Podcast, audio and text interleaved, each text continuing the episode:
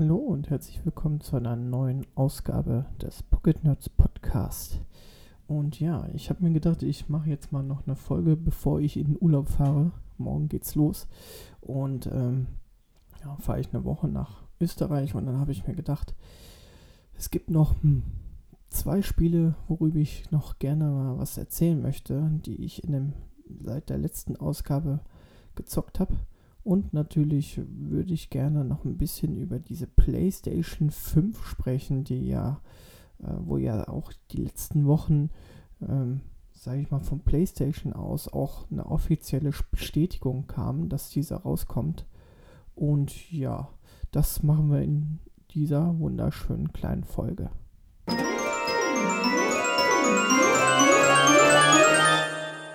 Ja, dann fangen wir mal an mit den Neuigkeiten zur PlayStation 5. Also die PlayStation 5 hat keinen so Spency, Facey Name wie die, wie die Xbox mit der Project Scarlet, sondern äh, die heißt, soll einfach PlayStation 5 ganz einfach heißen. Und ähm, der Release-Termin wurde bekannt gegeben. Es soll sich um das Herbst- und Weihnachtsgeschäft 2020 handeln. Also ich würde mal sagen, exakt in einem Jahr. Und das ist auch derselbe Zeitraum, wo auch die neue Xbox angekündigt ist. Also für diesen Zeitraum. Da bin ich mal gespannt, was da, ja, ob sich da äh, einen guten Fight ähm, im Weihnachtsgeschäft wird es da bestimmt dann geben. Ne? Ähm, äh, es gibt Neuigkeiten zum Controller. Da soll es haptische Motoren drin sein, die auch ein besseres Feedback, ja, ein besseres Spiel Spielbarkeit bzw. ein besseres Feedback im Spiel ähm, in den Controller geben soll. Ähm, vielleicht gibt es auch den Controller mit einem Display, das weiß man noch nicht so. Äh, einige Quellen haben von irgendeinem ja, kleineren Loch erzählt, das in dem Controller sein soll. Vielleicht gibt es dort so eine Art Sprachsteuerung oder so. Man weiß es nicht. Ähm, es soll für die Installation von Spielen gibt es auch eine Neuerung. Und zwar kann man jetzt die Spiele kann man komplett äh, installieren, aber man kann auch Teile des Spiels zum Beispiel installieren. Wie zum Beispiel, wenn man sich sagt, äh, hier ist ein neues Uncharted, ich will aber nur die Singleplayer-Kampagne spielen, kann man nur die Singleplayer-Kampagne, sage ich mal, installieren und die Multiplayer-Kampagne oder Multiplayer Spiel kann man dann, äh, braucht man nicht installieren. Und das klingt ja schon mal ziemlich gut, weil ähm, teilweise werden ja die Festplatten immer voll geballert mit 50, 60, 70 Gigabyte und man spielt wirklich nur die Solo-Kampagne. Naja. Äh, was soll es geben noch? Äh, es soll auf jeden Fall ein Laufwerk geben mit Blu-ray. Man soll 40, äh, 40k. so weit sind wir noch nicht. 4K-Filme abspielbar sollen sein. Und da bin ich mal wirklich sehr gespannt, weil ich habe hier auch einen 4K-Fernseher und so 4K-Filme wäre schon echt gut. Dann das Design. Also, ich weiß nicht, ob ihr die, das Design schon mal äh, gesehen habt. Ähm, wenn ihr mal Google eingibt, PlayStation 5, da sieht man dieses sogenannte DevKit-Design. Also das Design, was die Entwickler auch bekommen. Das sieht ja echt aus wie so ein Raumschiff, wie so ein UFO. Also da bin ich echt mal gespannt, ähm, ob's, ob es bei diesem Design bleiben wird. Aber ähm, ja, einfach mal abwarten. Äh, es sieht auf jeden Fall echt fancy aus.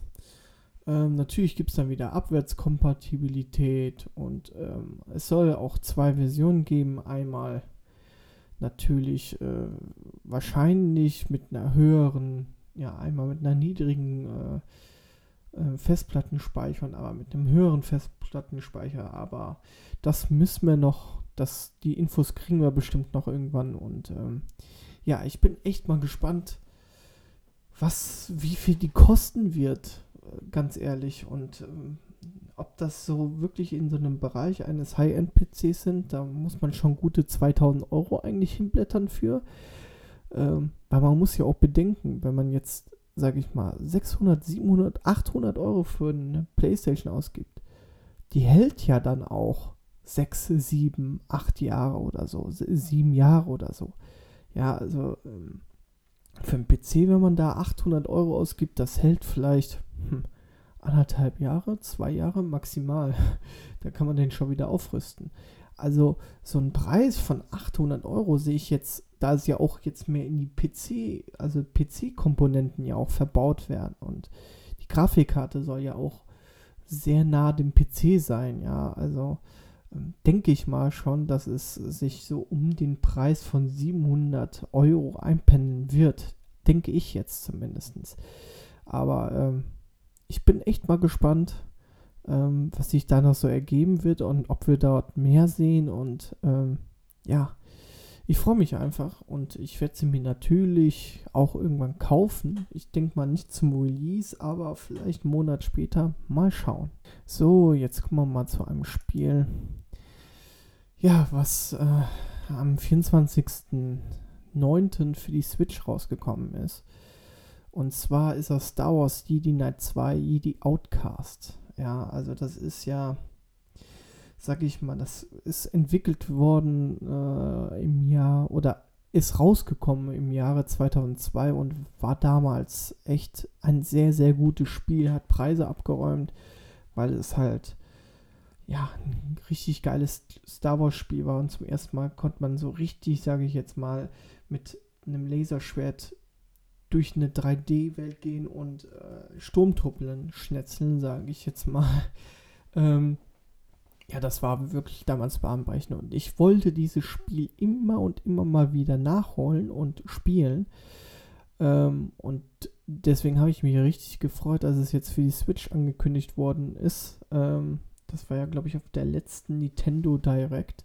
Kostet 8,99 Euro und ich habe das Geld jetzt da mal in den Nintendo Shop geworfen und mir das Spiel mal gegönnt und es nachgeholt. Also man spielt erstmal Kyle Katan, ähm, der ähm, mit seiner Paterin Jane ähm, untersuchen die halt irgendeine eine Sch äh, Schlacht oder irgendwas untersuchen die, äh, eine Aktivität auf Endor untersuchen sie da und äh, dort treffen sie auf einem ehemaligen Jedi, ähm, oder ehemaligen ja, Jedi-Padawan von Luke Skywalker von der Akademie. Und der ist zur dunklen Seite äh, zugewandt. Und ja, und so fängt eigentlich die Geschichte an, dass äh, Kalkata am Anfang äh, spielt man noch mit, mit äh, Blasterpistolen und so weiter und so fort. Und äh, dann später entscheidet sich Kalkatan, ähm, seine Jedi-Kräfte wieder aufzufrischen und sein Lichtschwert zu holen und dann mit Lichtschwert durch die, sich durch die Gegner zu schnetzeln und äh, durch das Level, äh, die Levels zu laufen. Ähm, ich glaube, das Spiel hat ungefähr, ich habe jetzt gebraucht, um es durchzuspielen, boah, 15 Stunden ungefähr. Also es ist schon eine ganz gute Länge für so ein Spiel und äh, ja, was mir jetzt mal so aufgefallen ist, dass, ähm, ja, das ist halt ein sehr veraltetes Spiel. Ne? Also die Gegner rennen wie wild durch die Gegend. Ja, und äh, das ist sehr schwierig, die zu, dann zu treffen. Dann ist mir richtig aufgefallen, was mich richtig genervt hat, ist die schlechte Steuerung. Ich habe es zwar auf der Switch gespielt, aber auf der PlayStation wird es wahrscheinlich auch so sein. Das Ding ist einfach nicht ausgelegt für ja, für, die, für ein Gamepad. Das Ding ist ausgelegt für eine Maus und eine Tastatur und es lässt sich total schlecht, sag ich mal, total schlecht ähm, ja, sp spielen. Also man, man kann halt, eine, man muss die Empfindlichkeit so weit es geht runterstellen und ähm, ja, und das ist echt, echt super, super nervig. somit wird halt auch das Spiel ne, und äh, ja, ihn künstlich äh, schwer gemacht, finde ich. Das Spiel ist eh schon generell nicht so leicht und somit wird es noch, noch viel schwieriger. Ähm, nichtsdestotrotz finde ich, gerade dann, wenn man sein Lichtschwert bekommt und die Macht einsetzen kann, finde ich es wirklich sehr, sehr spaßig und die Gegner, sich durch die Gegner zu schwingen auch Lichtschwertkämpfe zu machen, weil es gibt natürlich auch Gegner, die auch ein Lichtschwert haben. Sehr gut. Was mir auch richtig gut gefällt, ist dieser klasse Sound, den man hat von den Blastern, von den Lichtschwertern, von der ganzen Star Wars Musik. Also das ist echt pure Nostalgie und das macht wirklich, wirklich ja, viel Spaß zu hören und äh, dann auch zu spielen natürlich. Ähm, ich wünsche mir halt einfach so ein Remake mit einfach einer besseren Technik. Das wäre halt wirklich gut, weil die Grafik ist, boah, die ist wirklich sehr schlecht gealtert. Also, boah, äh, das ist, ähm, das ist, also das sieht so schlecht aus. Also, naja, gut. Und ich fand damals, also ich, ich finde es echt von einem Leveldesign auch echt krass manchmal. Manchmal läuft man durch das ganze Level, man weiß einfach nicht mehr, wo man weiter muss. Man muss irgendeine kleine Öffnung finden. Ich habe mich schon öfters dabei ertippt, dass ich mir äh, ja Walkthrough mal angeguckt habe, damit ich irgendwie sehen kann, wie man da weiterkommt. Also das ist ja, das ist halt äh, wie damals ein bisschen so ein bisschen schwierig, ne? Ja, gut. Ähm, was ich noch persönlich sehr nervig fand, war, dass man nur maximal fünf Spielstände haben kann in dem Spiel. Man ist ständig die Spielstände am Löschen und um neue Spielstände zu erstellen. Und boah, das, das, das nervt wirklich. Also ähm, gerade wenn ich irgendeinen Kampf gemacht habe, habe ich gedacht, dann, dann speichere ich halt nochmal extra ab. Und da musst du erstmal den Spielstand den einen löschen und dann einen neuen erstellen. Also das ist wirklich nervig. So, jetzt kommen wir mal zu einem kleinen Fazit und das wäre, ähm, wenn ihr wirklich dieses Spiel noch mehr erleben wollt, wartet entweder auf ein Remake mit richtiger, guter Technik, wenn es irgendwann mal kommen sollte. Wenn es nicht kommen sollte, bitte spielt es auf dem PC, wenn ihr es unbedingt spielen wollt und nicht auf der Konsole. Also, Konsole zwar schön und gut, aber die, also das Trefferfeedback und so weiter, das ist alles nicht so gut. Macht es nicht, spielt es lieber auf dem PC. Was auf jeden Fall eine sehr gute Steuerung hat, ist Ghost Recon Breakpoint. Das Spiel habe ich mir natürlich auch geholt und ähm, ja, hab's schon gezockt im Singleplayer ein bisschen. Ich wollte eigentlich mit dem Niklas zusammen zocken. Äh, wir hatten uns das ja fest vorgenommen, aber der gute Niklas ist umgezogen, hat dementsprechend noch kein Internet und ähm, ja, ähm, wir konnten halt das Spiel jetzt noch nicht zusammenspielen. Äh, was übrigens auch schon mal zum ersten Kritikpunkt, den ich sagen muss, man, es, man hat oder man muss eine dauerhafte Internetverbindung haben, ansonsten kann man das Spiel nicht spielen, auch wenn man nur die Singleplayer spielen will. Das ist ein bisschen doof. Aber gut, gut, fangen wir an mit einer Geschichte. Man spielt einen der Ghosts, Nomad heißt er. Und man wird halt, ähm, man ist halt eine Eliteeinheit, wie gesagt, mit dem Namen Ghost, die nach einem Angriff auf ein Schiff ja äh, zu einer Insel gelockt wird, sage ich jetzt mal. Und äh, sie haben herausgefunden, irgendwie bekommen sie keine Informationen von der Insel oder irgendwas war da. Und versuchen dann halt mittels ja, äh, mittels Hubschrauber zu der Insel zu gelangen. Und dort werden sie dann halt von einer Armada von Drohnen vom Himmel ja, gefegt. Und ähm, werden auch einige getötet natürlich. Und äh, man spielt, wie gesagt, den Herrn, äh, also den Nomad, der dann später herausfindet, dass dort irgendwas äh, vonstatten geht mit der, einer gewissen Drohnentechnologie, die von Scale-Technologie oh, Technologics, so, die von Scale, ähm, von einem Scale stammt und äh, der CEO, der eigentlich dort auf der Insel ist, der möchte halt eine Welt, ja, wie soll ich man sagen, eine Welt der 2.0 schaffen auf dieser Insel. Und ähm, das geht aber irgendwie schief, äh, hat wohl die falschen Berater gehabt oder sonst was. Und ja, die Drohnen äh, werden so gesehen als Kampfdrohnen jetzt verwendet und äh, versuchen die Menschen auf dieser Insel, die auch übrigens Aora heißt, zu unterdrücken.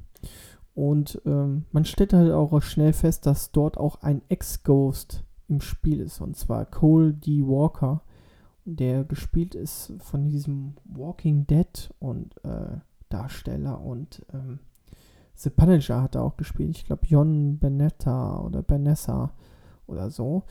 Der wird, äh, also der ist halt der Antagonist, sage ich jetzt mal, in diesem Spiel. Ähm, beziehungsweise ist dort einer der Gegner.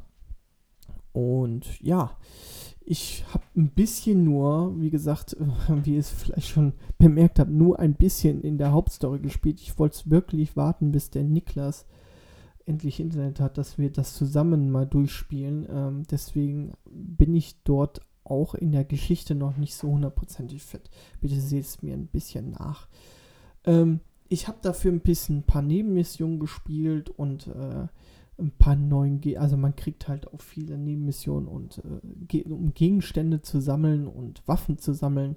Dort habe ich dann auch ein paar, ja, äh, sag ich mal, ein paar ähm, Basen infiltriert und äh, ja, mich da reingeschlichen und äh, dort auch mal versucht, ohne jemanden zu töten, an Waffen zu kommen, ja, oder an eine Kiste zu kommen oder sonstiges. Ähm, das habe ich alles mal ausprobiert und mir ist auch direkt die schöne, wirklich große Spielwelt aufgefallen, die man hat. Was mir auch sehr gut gefällt, ist, dass die Gegner mit deiner Levelstufe immer und immer wieder mitgehen. Also ich, mir ist jetzt bis jetzt noch nicht aufgefallen, dass ich irgendwo, außer es wird natürlich, äh, es gibt halt so Bereiche, die sind rot markiert, da, da ist es eindeutig klar, dass dort äh, höhere Schwierigkeitsgrade oder ein, ein höherer Schwierigkeitsgrad ist weil dort Elite-Einheiten sind. Aber sonst ist mir eigentlich nur aufgefallen, dass meine Gegner immer alle mitleveln. Also wenn ich Level 19 war, waren die Gegner auch alle Level 19, Level 20, Level 18 ungefähr. Das ist eigentlich ziemlich cool. Ja, äh, die Mission kann man halt angehen, wie man auch will. Ne? Man kann halt äh, ranschleichen, man kann aber auch äh, die Vollertrühe ein, äh, eintreten und äh, ja, richtig ähm, Krawall machen. Ähm, ja, wie gesagt, ich hatte das ja schon mal in einer Spielekiste erzählt, wo ich äh, die Beta mit ihm gezockt habe. Im Endeffekt hat sich nicht so viel geändert. Man hat halt wieder eine Drohne, die kann man einsetzen, um halt, ja, Gegner zu infiltrieren, zu schauen, wer in der Basis ist und äh, welche Gegnertypen in der Basis sind. Man hat natürlich auch wieder äh, Nachtsichtsgerät und Infrarotgerät hat man. Äh, man kann seine Waffen anpassen und so weiter und so fort. Das ist alles dort möglich. So, ich habe mir jetzt mal so eine Pro- und Kontraliste nochmal gemacht. Also Pro-Liste äh, habe ich mir aufgeschrieben. Guter Sound und halt wuft, äh, wuchtige Waffensound hat man halt. Und ähm, es generell die Waffen, es gibt so, so, so viele und ähm, das ist eigentlich, äh, wenn man richtig Bock hat zu sammeln und äh, da, es ist eigentlich so, sage ich mal, wie, wie, wie Destiny so ein bisschen, ja, man, man, äh, Destiny oder, oder, ähm, ja, The Division, ja, so ein Loot-Shooter mäßig, man kann halt auch viel sammeln, ne, was halt auch ein bisschen so ein Nachteil ist, man weiß nicht, was ist das für ein Spiel? Will es eher ein Loot-Shooter sein oder will es eher ein taktisches, ähm, ja, sag ich mal, ein taktisches Rollenspiel-Shooter-mäßig sein? Ja, also das, das ist manchmal ein bisschen unklar bei dem Spiel. Ähm, kommen wir noch weiter zu den Pros. Also man hat, äh, wie gesagt, sehr, sehr viele Freiheiten. Schussmechanik ist wirklich sehr top. Also ähm, gerade wenn ich so Star Wars vorher gespielt habe, also ja, die Steuerung geht einfach sehr, sehr gut von der Hand. Ähm, taktisch natürlich. Also ich kann jetzt nur taktisch ein bisschen sprechen von der Beta, wo wir halt gezockt haben. Ähm, ja, da muss wirklich taktisch vorgehen. Man kann aber auch, wie gesagt, voll durchlaufen und, und ballern. Äh, wenn man natürlich so, wenn man es aushält, ne? also man, wenn man das auf die höchste Schwierigkeitsstufe äh, stellt, dann ist, äh, kann man das ganz vergessen. Ne? Also da muss man wirklich sehr, sehr, sehr, sehr taktisch vorgehen.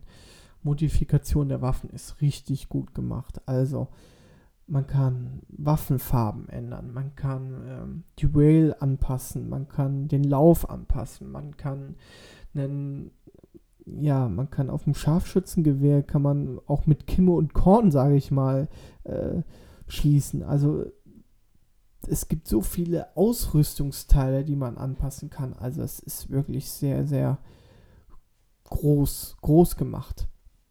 Ähm, was ich auch gut finde, man ist ähm, die deutsche Synchro, muss ich ganz ehrlich sagen. Ich habe es erstmal auf Englisch gespielt und habe mir gedacht, komm, äh, probier's mal die deutsche aus. Aber die deutsche ist, äh, Synchro ist wirklich nicht schlecht. Also gefällt mir auch echt gut. Ähm, was ich auch sehr gut finde, ist, dass man das Spiel trotzdem auch alleine spielen kann. Und ähm, ja, äh, man muss es nicht im Koop spielen. Man kann halt auch äh, die Singleplayer-Kampagne, wie gesagt, alleine spielen. So, was, was habe ich noch? Äh, negativen Sachen habe ich. Ja. Also manchmal gibt es wirkliche KI-Aussetzer. Also manchmal sind die echt sehr flink und taktisch und gehen taktisch vor. Manchmal laufen die aber einen so in die Flinte hinein, dass die auch unbedingt getroffen werden wollen. Also, ja, es ist auf jeden Fall verbesserungswürdig, würde ich sagen. Dieser Survival-Aspekt, den man auch auf der E3 gesehen hat, mit den, äh, ja, mit dem Verbund, Verband, Verbände machen und so weiter und so fort. Das ist total unnötig. Also, ja, man macht mal eins, zwei Verbände, aber boah, das ist. Eigentlich braucht man das gar nicht. Also, das vor der Drohne verstecken, ab und zu fliegt mal so eine Drohne, dass man sich dann so im Schlamm versteckt. Das finde ich schon echt gut gemacht. Ähm, vor allem die Gegner und reagieren teilweise auch nicht nur, wenn du im, die, die, ähm, ja, wenn du dich irgendwie im Schlamm nochmal einhüllst, dann ist diese Entdeckungsrate auf jeden Fall viel, viel geringer, als wenn du nur durch diese, durch äh, diese Büsche streifst, sage ich jetzt mal. Und bei der Drohne E, da musst du dich ein, in, in den Schlamm wühlen, sage ich jetzt mal. Ähm, ja, Missionsmenü, den man ja in diesem Menü selbst, das ist total unübersichtlich. Ich weiß manchmal gar nicht, was ist jetzt Hauptmission und was ist Nebenmission? Was gibt es eigentlich alle an Nebenmissionen? Wie viele Nebenmissionen? Äh, da sind so viele Nebenmissionen, die aufgelistet sind. Habe ich die jetzt ausgewählt oder nicht? Oder also das ist ein bisschen, äh, ich finde ein bisschen unübersichtlich. Ähm, den Skill-Tree und so, den finde ich übersichtlicher, aber wie gesagt, die, das Mission, Missionsmenü finde ich nicht so übersichtlich. Was ich, wie gesagt, da kommen wir wieder zu dem Punkt, was ich noch schlecht finde, ist dieser Online-Zwang. Auch selbst für Solo-Modus. Also der Niklas hatte sich so gefreut, dieses Spiel zu spielen und hat gedacht, ja komm, ich habe zwar kein Internet, aber ich kann es nicht mit einem anderen spielen, aber dann spielst du wenigstens das schon mal solo durch, damit wir wenigstens dann zusammen irgendwie, äh, sag mal, ein paar Basen infiltrieren können oder irgendwelche Nebenmissionen machen können. Nee, Pustekuchen. Er hat sich das geholt und äh, konnte es nicht spielen wegen Online-Zwang, Online-Pflicht. Das, ich kann es auf einer Seite verstehen, weil man hatte auch diese Basis, die man auch von The Division kennt, ja, ähm, wo man sich treffen kann, wo man Missionen kriegt, wo man ähm, ja, Absprachen nehmen kann und dann äh, ins offene Land ziehen kann. Alles schön und gut, aber man kann doch irgendwie auch das irgendwie anders regeln. Also ja, generell habe ich auch so den Verdacht, dass auch so viel mit online gearbeitet wird. Hier, du kannst hier noch einen Skin kaufen und da noch einen Skin und das finde ich nicht gut. Das finde ich wirklich nicht gut. Ja, und da kommen wir wieder, wie auch schon in der Beta angesprochen, Fahr Fahrzeug. Also das Fahrverhalten der Fahrzeuge ist schlecht. Kann man einfach nur sagen. Also es ist einfach ein ich, ich laufe gerne lieber durch die Gegend, als mit dem Fahrzeug zu fahren. Ganz einfach. So, jetzt kommen wir mal zu einem kleinen Fazit von Ghost Weekend Breakpoint. Also, ich finde es, wenn man das im Koop spielt, wie schon an der Beta gesehen, ich habe es jetzt mit dem Niklas noch nicht, wie gesagt, ausprobiert jetzt richtig, aber für Koop macht es wirklich viel Spaß. Es gibt, wie gesagt, viel zu entdecken. Jetzt würde ich mal ganz ehrlich sagen, wenn ich mir Also, äh, wer das alleine spielen will, denke ich, bleibt der Spaß etwas liegen. Ja, man kann natürlich die Hauptstory durchspielen und aber dieses taktische Vorgehen und so, das macht natürlich viel, viel mehr Spaß mit einem Kumpel oder so. Ähm, es gibt ebenfalls noch keine äh, KI oder so, die man auch auswählen kann, die mit einem mitläuft und damit man taktisch vorgehen kann oder damit man da sagen kann, okay, jetzt mach das und dies. Also nicht so wie in Wildlands, ne? Also das gibt's noch nicht. Das soll, glaube ich, nachgepatcht werden, aber es gibt's noch nicht. Also, wie gesagt, ich würde vorschlagen, also jeder, der auf Taktik-Shooter steht, der auch äh, eine große Welt mal erkunden will, mit Freunden mal schön ja, durch die Gegend ziehen will und äh, ein paar Sachen entdecken will und ein bisschen Shooter haben möchte, der sollte auf jeden Fall zugreifen. Vor allem, was ich auch ziemlich cool finde, die Outfits, ne? Die kann, kann man sich eigene, man kann seinen eigenen Charakter gestalten, sage ich jetzt mal. Und äh, man sieht immer anders aus als der andere. Also ich ist schon ganz cool gemacht.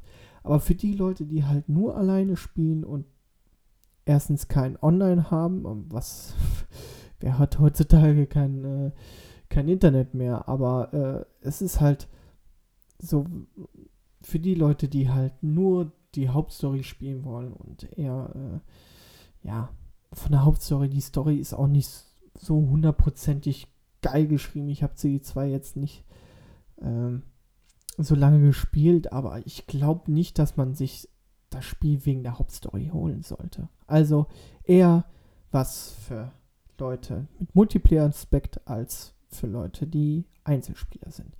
Und das war es jetzt auch schon von meinem kleinen äh, Folge hier. Äh, ging so ungefähr eine halbe Stunde. Und ähm, ja, ich äh, schmeiß mich jetzt gleich aufs Moped, fahre noch ein bisschen Moped. Morgen geht es dann in den Urlaub. Und genau, und nächstes Mal kommen ganz viele geile Titel.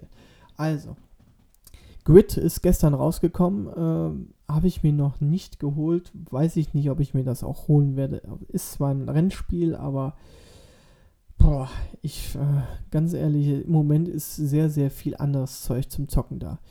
So, also in der nächsten Folge gibt es auf jeden Fall Medieval.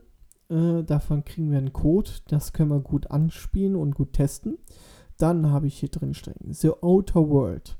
Das soll ja so wie Fallout 4 sein, von den Fallout 4 machen oder Ableger von den Fallout 4 machen. Ich weiß jetzt nicht gerade. Äh, soll aber auch ein richtig geiles Rollenspiel werden. Bin ich mir mal gespannt, ob ich es mir hole oder nicht, aber ich, ich mh, hm, abwarten, abwarten. Dann habe ich als nächstes dann noch Call of Duty Modern Warfare. Das hole ich mir auf jeden Fall. Da will ich wissen, wie die Hauptstory ist und ähm, wie sich das online so spielen lässt. Äh, ich meine, ich wir konnten es ja schon auf der Gamescom abzocken, aber ähm, ich bin echt mal gespannt. Wie gesagt, die Hauptstory. Ich finde solche Action Hauptstories immer richtig geil. So die sechs, sieben, acht Stunden dann vollgeballere gehen. Finde ich echt gut. Dann kommt Luigi's Mansion 3 noch. Ja, das werde ich mir auch holen.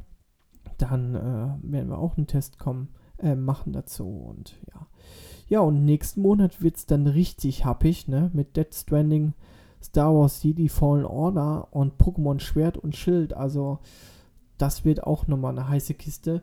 Ja, mal schauen. Also, wie gesagt, nächstes, nächstes Mal auf jeden Fall Medieval Call of Duty und Luigi's Mansion 3.